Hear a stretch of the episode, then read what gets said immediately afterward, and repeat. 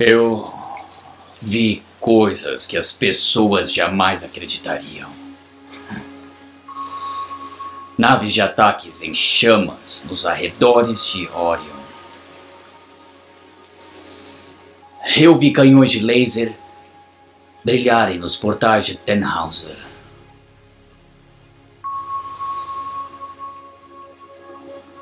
Todos os momentos se perderão no tempo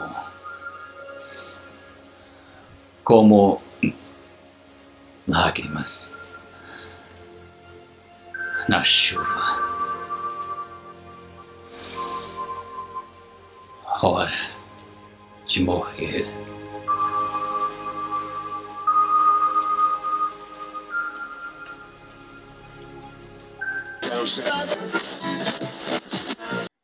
Tá começando agora o episódio de número 20.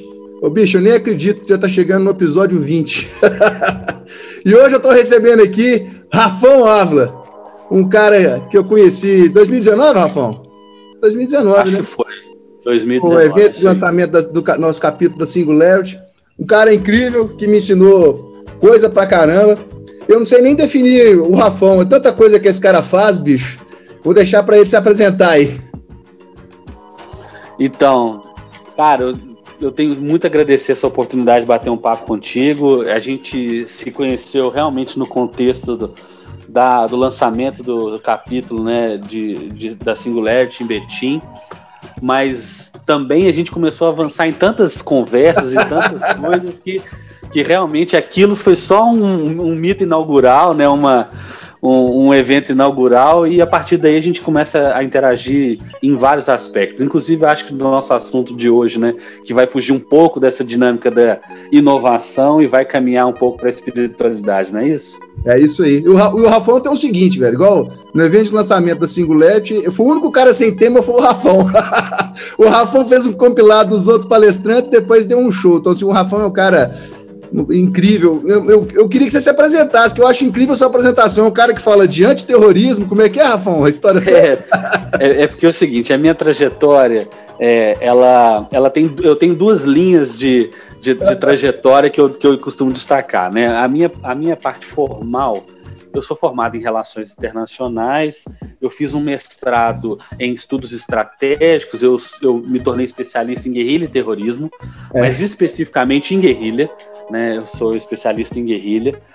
É, eu fiz um doutorado na ciência da informação. Então, essa é a minha linha: relações internacionais, é, estratégia e ciência da informação. Essa é a minha área, minha linha acadêmica. A minha parte profissional, eu sou um professor de carreira, então eu passei por todos aqueles é, lugares de professor, professor, coordenador de curso, chefe de departamento. é, e, e- e dentro dessa minha trajetória, eu comecei a trabalhar com inovação pedagógica, metodológica, e, e- comecei a ajudar outros professores a inovar no seu processo de ensino, né? E, portanto, inovar no processo de aprendizagem. E, então isso foi a minha marca profissional. Mas a minha marca pessoal é interessante por quê? Porque eu nasci praticamente dentro das artes marciais. Eu fui lutador de Kung Fu é, dos meus 12 anos até os 32. Então eu fiz 20 anos de. de, de fiz passado, entre- né, Rafão? 32. é, não, na verdade já tem um tempinho já, cara. Assim, eu, eu treinei é, Krav Maga, eu treinei boxe, né? O boxe tradicional, eu treinei Kung Fu, eu fiz arco e flecha lá no Mineirinho. Então, assim, eu tenho uma trajetória dentro da arte marcial muito, muito forte. E tinha uma, uma, uma preocupação muito grande desde pequeno, desde pequeno mesmo, desde criança, da dimensão da espiritualidade. Eu estudei num colégio cristão, é, jesuíta, né? É, e como eu era muito rebelde, eu estudava as religiões e as questões da espiritualidade, acho que um pouco para confrontar os adultos. E aí eu fui passando por diversas trajetórias. Eu convivi durante um, um bom tempo é, dentro da sinagoga, porque eu tinha amigos que eles eram judeus. É, eu frequentei, eu morei no Rio de Janeiro com uma família da Umbanda. Então, assim, eu fui conhecendo essas diversas tradições religiosas. Estudei o Alcorão, fui budista tibetano. Então, eu fui, ao longo da minha vida, buscando essa dimensão da espiritualidade complementando essa minha outra trajetória. Então, se for resumir minha vida, é um pouco disso, sabe? De um o, dia, o, dia, o primeiro dia que eu te conheci, você tava, você tá, uh, a gente estava conversando, você parou para dar uma aula de Kundalini lá na, na Uni. Exato. começando o curso exato. de Kundalini lá no curso para já, já dentro da cadeia da universitária, né? É isso aí. Da grade já, né? É, então assim, é, eu fui tentando é, trazer um pouco dessa experiência que eu vivenciei para a minha trajetória pessoal, mas sobretudo profissional. Então hoje a gente pode depois explorar um pouquinho disso, né? Como é que eu vejo a relação entre inovação, educação, espiritualidade, como é que essas coisas estão se conectando? É, Mas eu, eu, trago isso da, da, minha vida mesmo. Eu, eu tenho uma trajetória muito parecida com a sua, eu não vivi todas essas experiências que você viveu, né? Mas essa diversidade toda. Mas eu também, desde muito novo, sempre tive esse, essa, essa pulga atrás da orelha, sabe? Eu sempre quis entender como é que, como é que funcionava. E eu, eu hoje tenho uma percepção de que, a partir do momento que eu aceitei essa busca do desenvolvimento é, espiritual e pessoal, e para entender um pouco mais como as coisas funcionam, é como se, na verdade, você atravessasse um portal, né? E, e, você começa a ter a percepção de que, na verdade, tudo se conecta, né? Eu acho que essa parte do desenvolvimento humano nosso está cada vez mais conectado também com o desenvolvimento profissional. Ô, bicho, você me, me deu uma aula lá, naquele dia sobre a questão da maior tecnologia que a gente tem, nessa né? que, que é de graça e que já vem com a, com a gente na hora que nasce, né? É, exato. Né, a gente começou, eu, eu me lembro que eu falei um pouco assim da Olha que coisa maravilhosa se pensar que a nossa vida ela é um breve intervalo entre a sua primeira e a sua última respiração. A respiração ela marca, né, a sua existência. Você sai do útero da sua mãe, dá aquela primeiro choro barra respirada. A sua vida vai ser uma, uma sucessão é, ininterrupta de respirações as suas emoções vão estar muitas vezes vinculadas à qualidade da sua própria respiração e o fim da sua existência material, ela acontece quando você dá a sua última respiração. E aí, a gente, você que está ligado, né, a Singularity de alguma forma aí através do capítulo e eu também ligado por causa da, da Anima, né, e da Singularity Brasil que a gente representa, eu uma vez eu falei isso na minha numa conversa com eles, falei assim, gente, a maior tecnologia exponencial que pode mudar a humanidade de fato é a gente reensinar o ser humano a respirar. Então, acho que essa foi uma, uma coisa que eu aprendi e que de repente me deu esse insight. Gente, todas as pessoas na Terra, os 6 bilhões de habitantes na Terra, têm essa ferramenta inerente e eles precisam acionar essa tecnologia para melhorar. A gente sua, usa o, o, dispositivo errado, né? A boca é para comer, né? Exato. A gente, a gente, tem que saber como respirar, a gente tem que entender o impacto que a respiração traz, na, na, inclusive na nossa, na forma como a gente lida com a realidade, com os desafios, com os problemas. Acho que é um pouco desse, desse tom que eu venho trazendo, inclusive para a universidade. Sabe o que, que me chamou a atenção, cara? Porque são coisas que a gente, que a gente vai percebendo, né? A questão da tecnologia. A gente, aqui a gente fala muito de tecnologia, de tecnologia, é, de como é que isso pode impactar o futuro, e muitas vezes as pessoas ficam muito preocupadas em como usar determinada tecnologia, em como usar determinado equipamento, e o que, e o que vem antes é como é que a gente usa esse equipamento aqui, né? Porque se você for parar para pensar, esse equipamento aqui, o nosso corpo, ele serve de referência para uma série de tecnologias que surgem aí, né? Inteligência artificial, enfim, tantas outras. Se a gente não sabe como é que esse equipamento aqui funciona, como é que você vai dominar a outra tecnologia, sabe? A gente, a gente tem muita. O ser humano, né? E nós, ultimamente, a gente quer queimar muito etapa, sabe? A gente já quer passar logo para uma outra coisa e não se aprofunda muito. A gente estava até falando isso aqui antes, né? Essa questão da, da, falta da profundidade, da falta de entendimento. A gente precisa trabalhar um pouco melhor o entendimento da gente, do mundo, para depois, de fato, querer fazer com que as coisas aconteçam, para expandir a, as nossas linhas de ação. Não sei o que, é, que você E acha. quando a gente olha. Cara, quando a gente olha a natureza, ela é assim, né? Ela não queima etapas. É, a gente não sai correndo, a gente aprende a sentar, depois a gente aprende a engatinhar, depois a gente aprende a andar, depois a gente fica firme, depois a gente pula, depois a gente corre. Então, assim, a natureza, ela nos dá é, essa, esse entendimento. Agora, a gente tem uma arrogância descartiana, vamos dizer assim, né?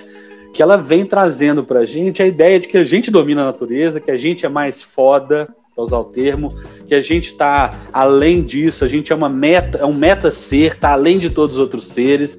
E aí a gente tem essa arrogância. E isso vai manifestando na forma como a gente lida com a realidade. Eu preciso, né, é, para saber, por exemplo, o que eu quero ser, eu preciso, em primeiro lugar, me conhecer. E aí parte do conhecimento sobre minha estrutura física, química, fisiológica, emocional. Aí vem a questão né, das, das emoções frente à sua experiência com as emoções, a sua assinatura emocional. Aí daí vem como você aprendeu a lidar com os desafios na sua primeira infância. Ou seja, existe uma, uma, uma sequência lógica para você chegar na maturidade, na senioridade. A gente fica querendo queimar etapa. E a gente pode, eventualmente, queimar uma outra etapa. Só que a gente sabe, tem que se entender que isso terá consequência. A conta chega, né? Você entendeu velho? isso? É, se você entendeu isso, tá tudo certo. Você quer arriscar e queimar essa etapa? Quero. Ok, esteja ciente de quais são os custos disso. Né? A gente está querendo queimar a etapa, mas a gente é uma geração mimada, imatura, que não consegue lidar com as consequências das nossas escolhas. E aí tá o pior, né? Porque se você tomou uma opção de um caminho de queimar etapa, que você depois tem a consciência de que essa conta vai aparecer e, e tudo bem. Se você souber lidar com ela, tudo bem, né? E, e, e é. esse talvez seja um desafio que eu tenho vivido, que é outro tapa de luva que você me deu, foi a, a tal da assinatura emocional, né?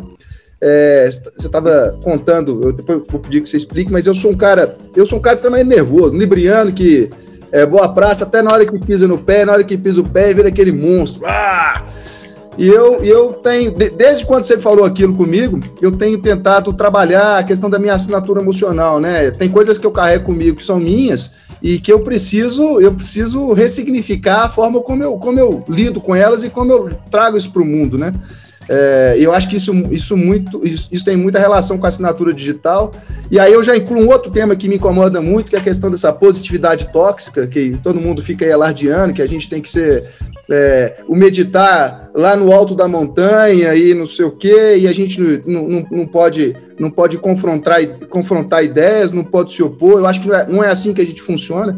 Acho que a gente tem que achar a nossa assinatura digital, achar o nosso tom para trabalhar a gente no mundo e para trabalhar o mundo, entendeu? Eu acho que é, isso é fundamental e foi outra lição que você me deu que serviu de, de, de, de referência para muita coisa, cara.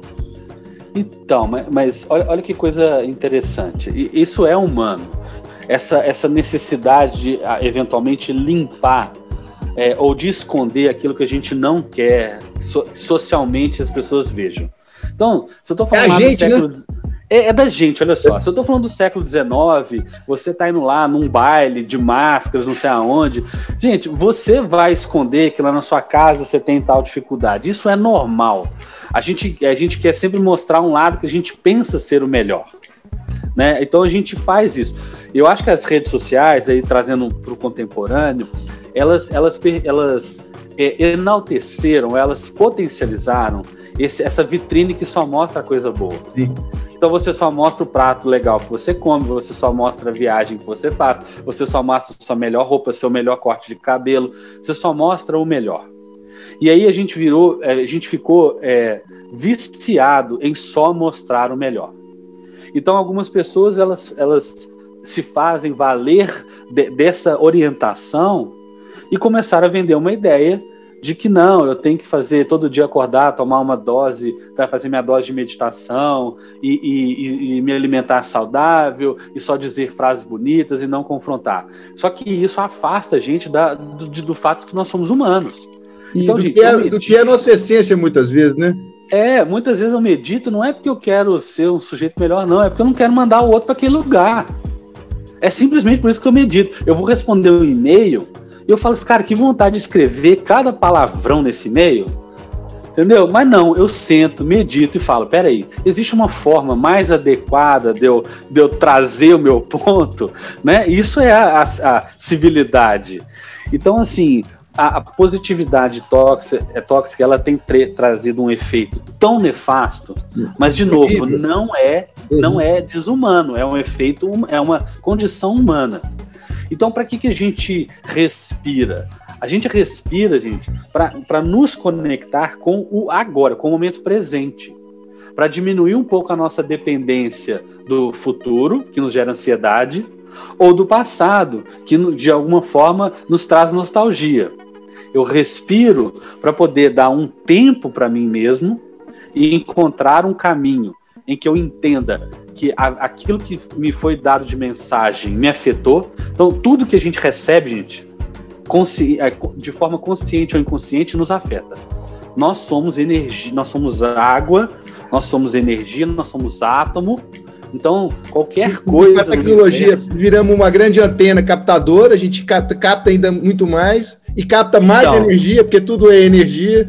Tudo é energia, né? Então, assim, a gente está cap captando energia o tempo todo.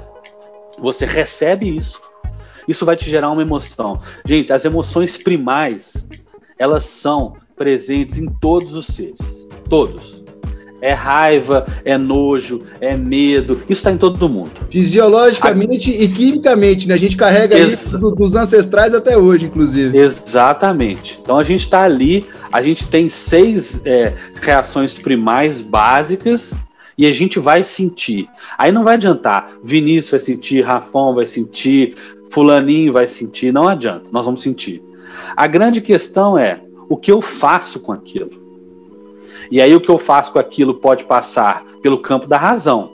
Não, eu não vou responder isso é porque hierarquicamente é meu líder, então eu não vou fazer dessa forma, porque, né?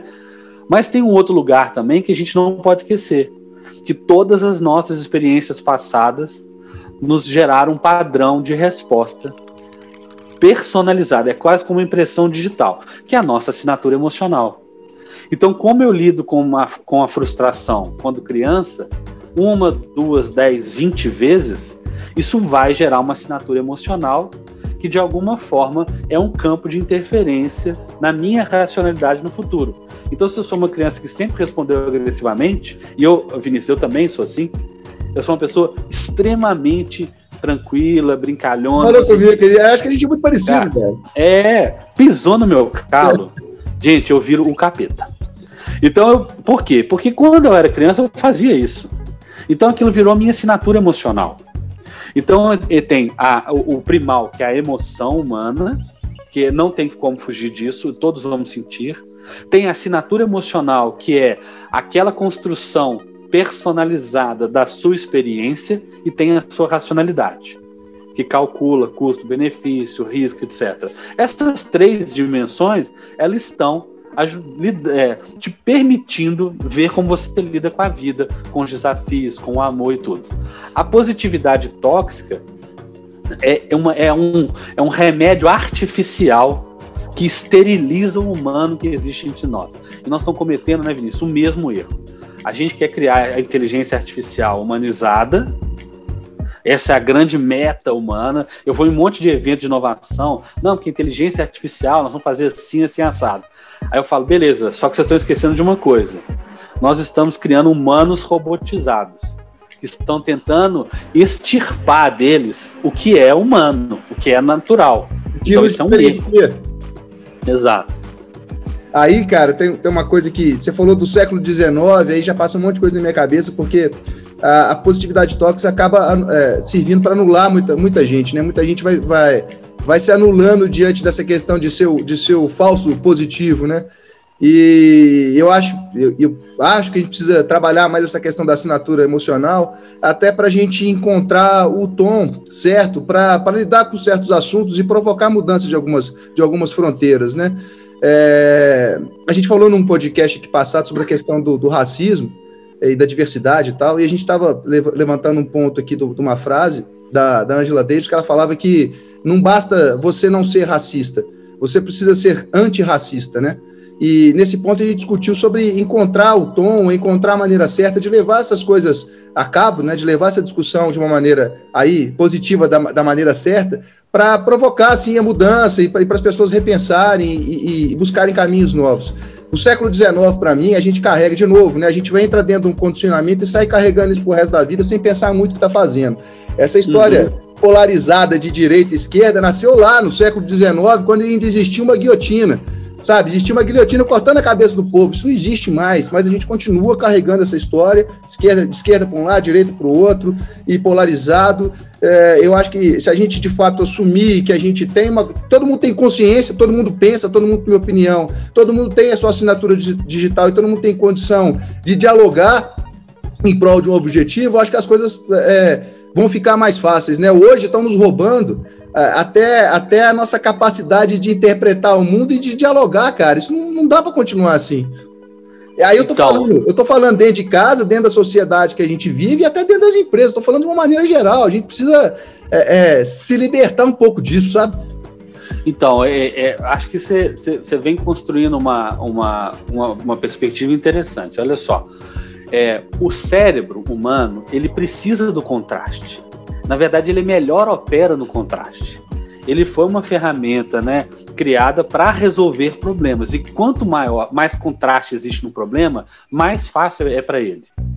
A grande questão é que, para além do cérebro, existe né, a emoção, existe a assinatura emocional, existe a racionalidade, existe uma série de outras, existe a mente, né? A professora é, Carla Tiebo da neurociência vai dizer: não, a gente é monista, cérebro e mente são a mesma manifestação. Para as religiões, não, é dualista. É, existe a alma e existe o corpo, sabe? Então, ah, assim, dentro nem... Windows, né, do, do isso. também não é assim. então, é, é, então, assim, isso é ótimo. Agora, a minha pergunta, e aí é uma pergunta que eu faço assim, legitimamente, é assim: é, são, são talvez duas dimensões. O que eu, homem branco, hétero, né? É, de classe média, obviamente agora alcançando uma condição material muito diferenciada e tal. Tenho para dizer sobre é, o racismo, tenho para dizer sobre o preconceito, tenho para dizer sobre o feminismo. Eu tenho pouco a dizer, é, no sentido de que eu não consigo, de forma plena, estar no lugar desse outro. Então, por mais que a gente exercite a compaixão, por mais que a, é, a compaixão e a empatia sejam um elemento, eventualmente nós temos que nos calar e ouvir. Essa é uma sociedade, nossa sociedade é uma sociedade que desaprendeu a ouvir. Está sempre Você... predisposta a combater, né? Exato. Então, assim, a, a essência, a gente, a gente aprende a, a ler, a gente aprende a escrever na escola. A gente aprende a falar, né? A fazer apresentações. A gente aprende pouco a ouvir. Esse talvez é um dos elementos mais importantes. E aí, quando eu falo de, de compaixão e empatia, o meu, meu desafio pessoal tem sido assim: cara, eu não sei o que é ser uma mulher andando na rua. Porque eu ando na rua e não tenho medo. Eu não tenho medo de ser assaltado, não tenho medo de ser estuprado, não tenho, ou tenho menos, né? É, o que é isso na, na perspectiva dela. Faz então, parte da sua condição humana, né? Não é uma coisa que está com você o tempo todo, né? É, eu não, eu não, eu não estou dentro daquele contexto. E aí, a, a, uma coisa é a gente ter sentimentos empáticos, né? Outra coisa é a gente agir diante da injustiça. O que eu tenho é, conversado com as pessoas é assim, cara, sentimento de empatia todos nós temos. E, e a, as pessoas adoram narrar isso. Não, é SOS a, a, a Amazonas. Não, vamos fazer isso, vamos fazer aquilo. Olha, é, Brumadinho. A gente, né? A gente se comove até um determinado ponto. A questão é o quanto você está disposto a sair desse plano e ir para o plano da ação. É, você consegue sentir de fato o que o outro sente? Você consegue é, sentir a ponto de poder agir? E quando você age, você é, é, é, capaz de lidar com as consequências da ação, porque você vai receber confronto. Claro. Então, assim, a confrontação não é parte da existência. Se você, voltando à positividade tóxica, a positividade, gente, ela neutraliza a negatividade. A negatividade é parte da condição humana. Se eu estou extirpando também o diálogo, se eu estou extirpando o contraditório, a gente vai viver inerte. E aí tem um fenômeno político, gente, que é muito importante a gente lembrar, que é o chamado espiral de silêncio. É, e aí é, é essa coisa sobre direita e esquerda. Alguém começa a gritar: o seu lado está errado, o seu lado está errado, o seu lado está errado. Você não grita, não, eu estou certo por causa disso. Você não grita, você começa a ficar em silêncio. Todas as pessoas que te olham e te veem como referência falam: putz, se ele não está questionando, quem sou eu para questionar? E elas entram em silêncio. E aí aquele que grita mais alto toma lugar daquelas vozes que vão sendo silenciadas. O que tem acontecido e que a gente tem observado é que as vozes estão tendo coragem de se levantar novamente. Só que nós temos que entender se a gente está disposto a nos ouvir novamente ou se a gente vai só gritar mais alto. Então, isso que mais me incomoda. Eu sou um professor universitário com, com 20 anos de experiência praticamente, né, num, num determinado campo, e tem gente que quer falar sobre a minha área achando que tem maior propriedade para falar do que eu, que estou ali 20 anos estudando aquilo em profundidade. Porque gritam, porque não escutam. Então, acho que quando a gente falou no início, está tudo conectado. A educação, a gestão, a, a política, a ciência, está tudo em conexão. Então, a gente precisa observar um pouco, talvez, essa dimensão. E lembrar que a nossa sociedade, e na verdade o humano, gosta de ver a tragédia como entretenimento. Isso serviu uma Roma antiga no Coliseu, isso serve pra gente agora no contemporâneo. Eu fiz uma brincadeira outro dia. Eu assisti, gente, o Big Brother 1. Nós estamos na edição 20, eu acho. Não é isso? 21, não sei. Acho que é 21. A gente, a gente adora ver a miséria, o sofrimento humano, o confronto. Gente, isso faz parte do entretenimento humano.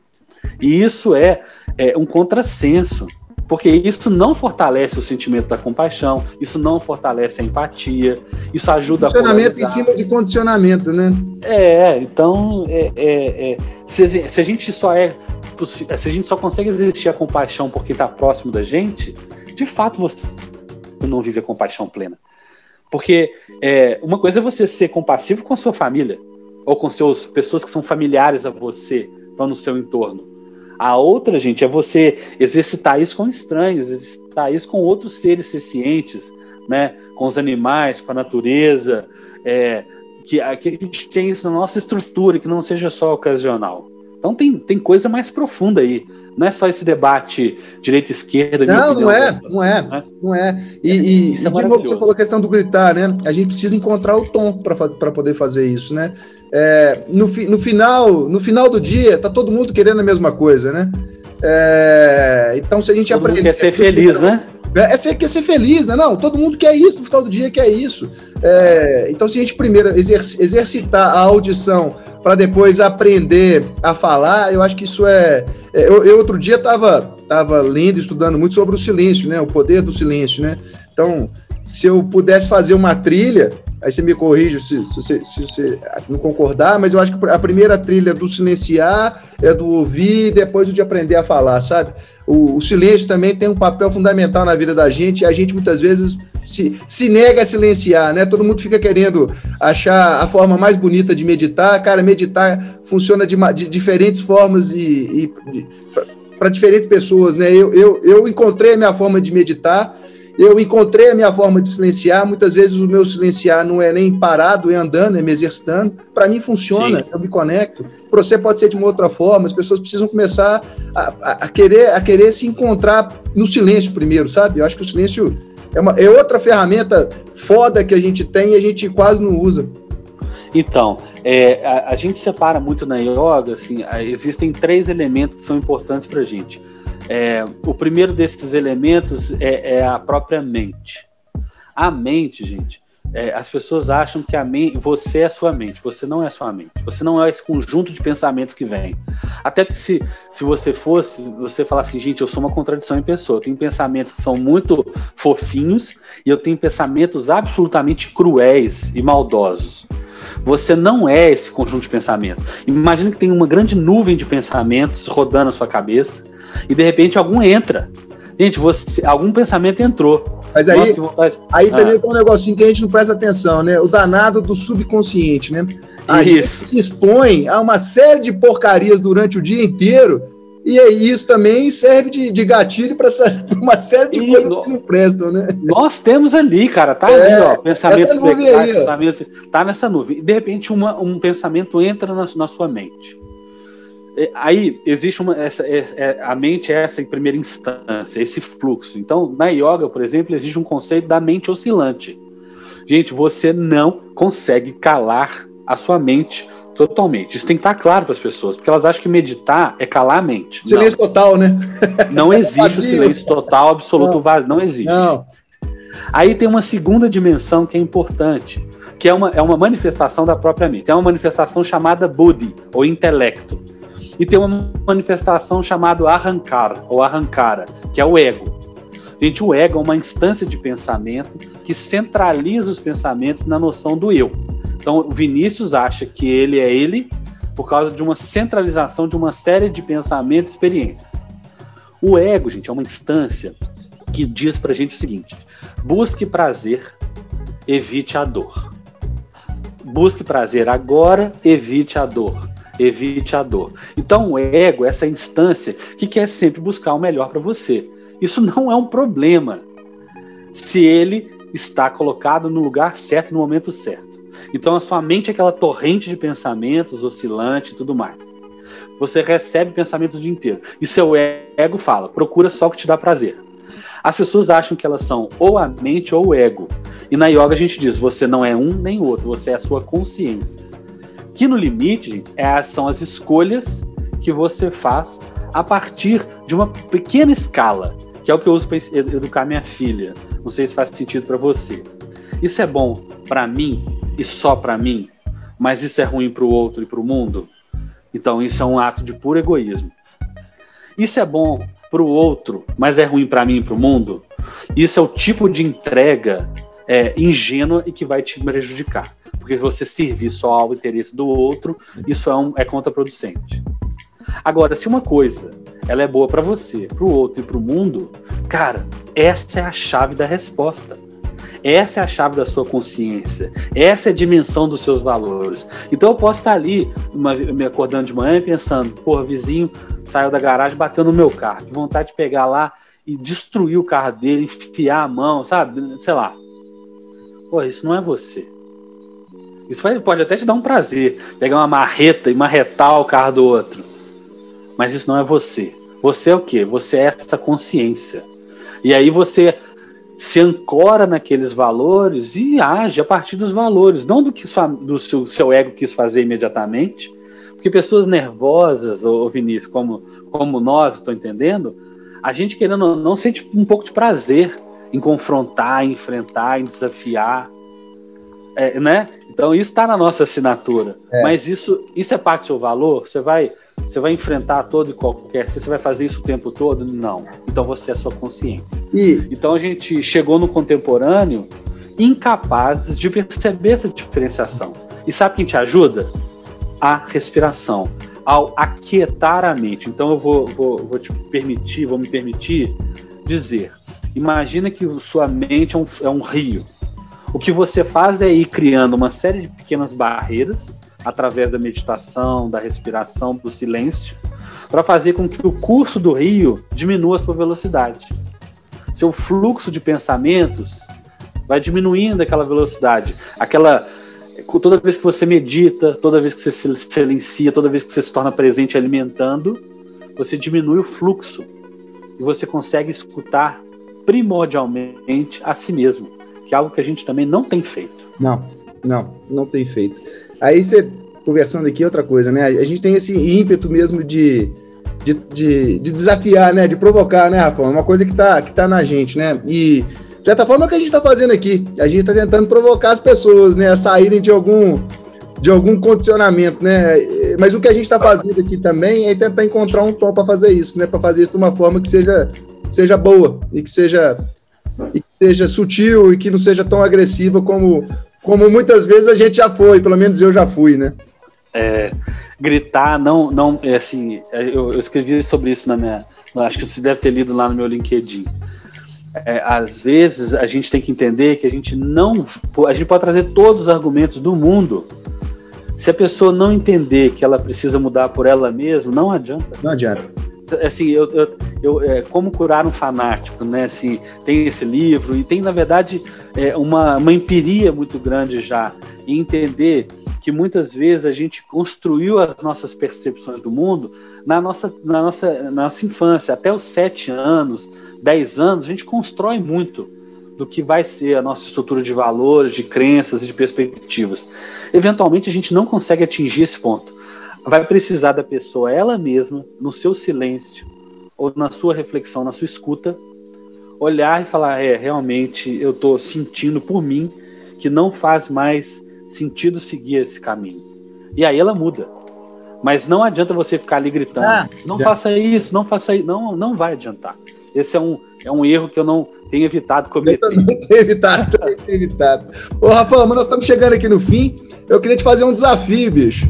Na verdade, trocar. Lá, na, no lançamento, você, você nos fez um, um desafio. Eu, eu, queria fazer esse desafio para você.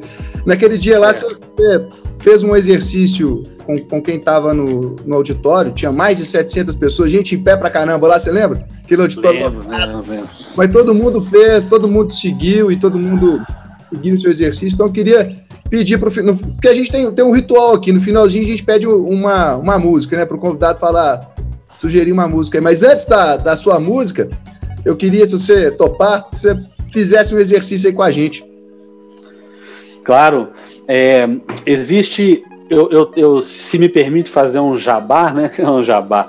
Ah, é, eu, Deus. É, não, é porque é o seguinte: ano passado, no início da pandemia, eu fiz uma, é, eu, eu, eu já, já entendi, como eu sou professor de relações internacionais, eu vim acompanhando a pandemia no, no, no, mundo, né? Acontecendo em dezembro, janeiro, fevereiro, até chegar no Brasil.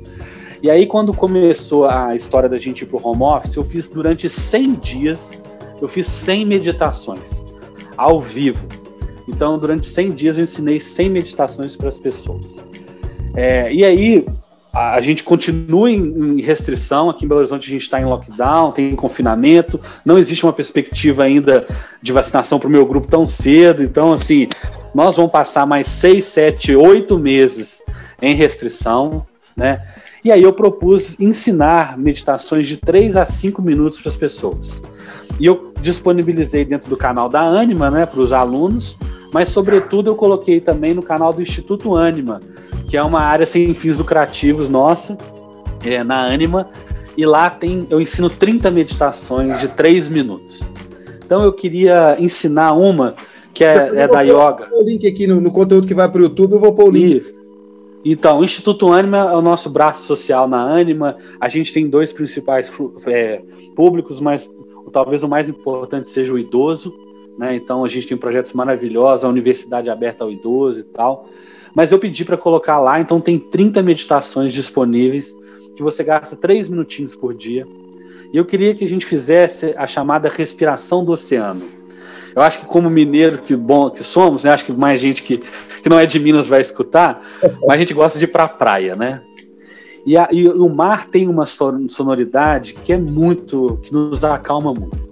Então a minha provocação é a gente fechar os olhos e ao fechar os olhos, nós vamos nos conectar com o som da nossa respiração que vai imitar o mar. A gente vai inspirar pelas narinas profundamente. Então a gente vai sorver o ar pelo nariz de uma maneira lenta, de uma maneira profunda, consciente. E na hora de liberar, liberar o ar, a gente vai abrir a boca e liberar pela garganta. E a gente vai fazer um som a, trazendo da glote. A gente vai fazer um som que é igual ao mar, que é assim, ó. Então você vai inspirar pelo nariz e soltar o ar pela garganta, como se você quisesse embaçar um espelho ou um vidro.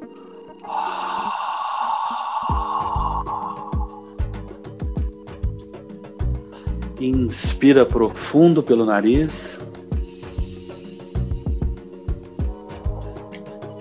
solta o ar.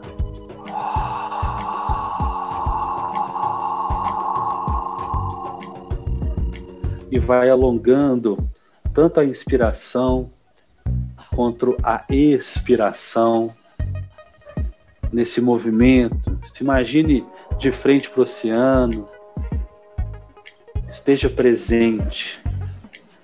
Inspira. Solta o ar pela garganta.